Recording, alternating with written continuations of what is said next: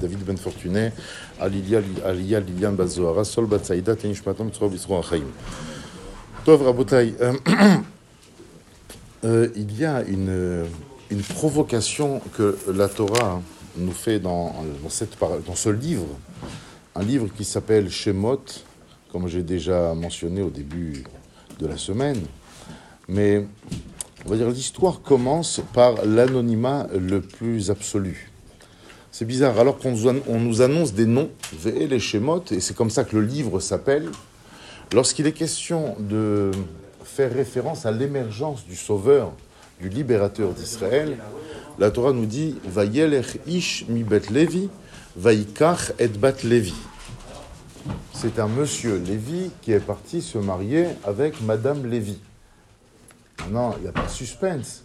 De toute façon, dans deux parachutes, la Torah va revenir de façon explicite sur le sujet, en nous disant que le papa de Moshe s'appelait Amram, et que c'était Yocheved, et qu'ils avaient une sœur qui s'appelait Myriam, un frère qui s'appelait Aaron. À quoi la Torah elle joue?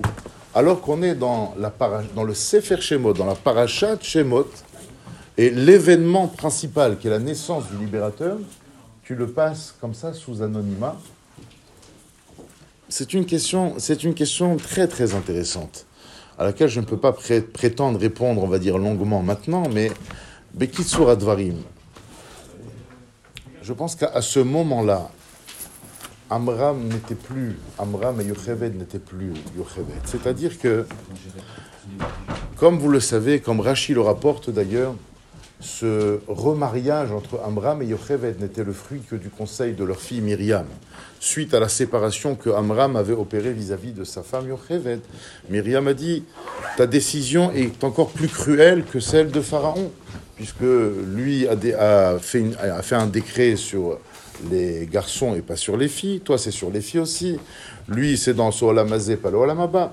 Bekitsu, suite à ce papa qui est à l'écoute des conseils de sa petite fille. C'est extraordinaire. Vous imaginez bien une fille âgée de 5-6 ans qui vient dire à son père Non, papa, ça se fait pas ce que tu fais.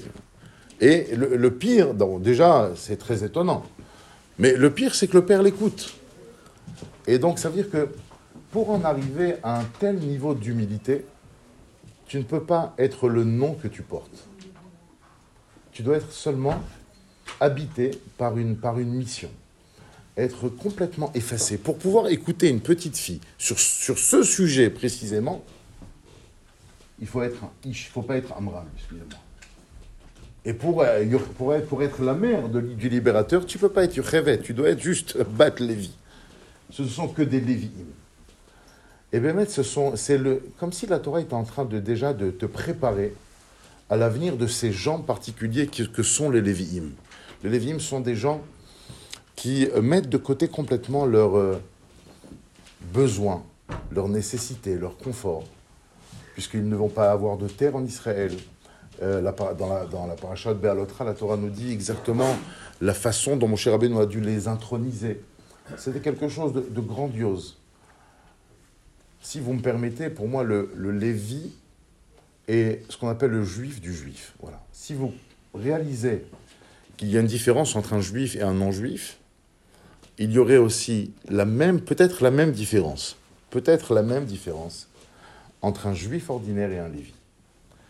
Euh, ce que je vous dis ce matin est orienté, bien entendu, puisque nous avons la chance de recevoir le Rav Dov Lévi, ici présent, euh, qui est un ami de, longue date. Et Bémet, je vous dis franchement, voilà, une chose, je ne veux pas rentrer, je ne veux pas me mettre mal à l'aise, ce n'est pas le but, mais je ne connais pas une personne qui porte aussi bien son nom.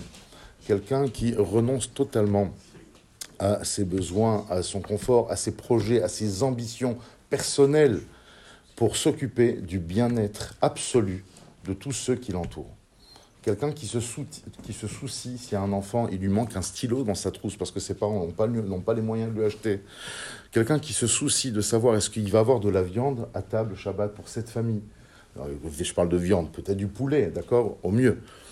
Et c'est vraiment quelqu'un qui d'une intégrité, on va dire, rarissime, et qui, qui s'adonne pleinement à ce dévouement vis-à-vis de la communauté, vis-à-vis de, de Beth Shemesh en Israël. Et donc je vous encourage vivement à soutenir et à encourager à travers ce que vous pouvez faire euh, l'entreprise, bien sûr, qui a des, reçus SERFA pour tout celui qui a, qui a, besoin. Mais voilà, soutenir son, son, son est une mitzvah euh, inestimable qui nous, est, qui donnée de faire aujourd'hui par le mérite de cette mitzvah qu'Akadosh Baruch vous comble de bonheur. Amen. Amen.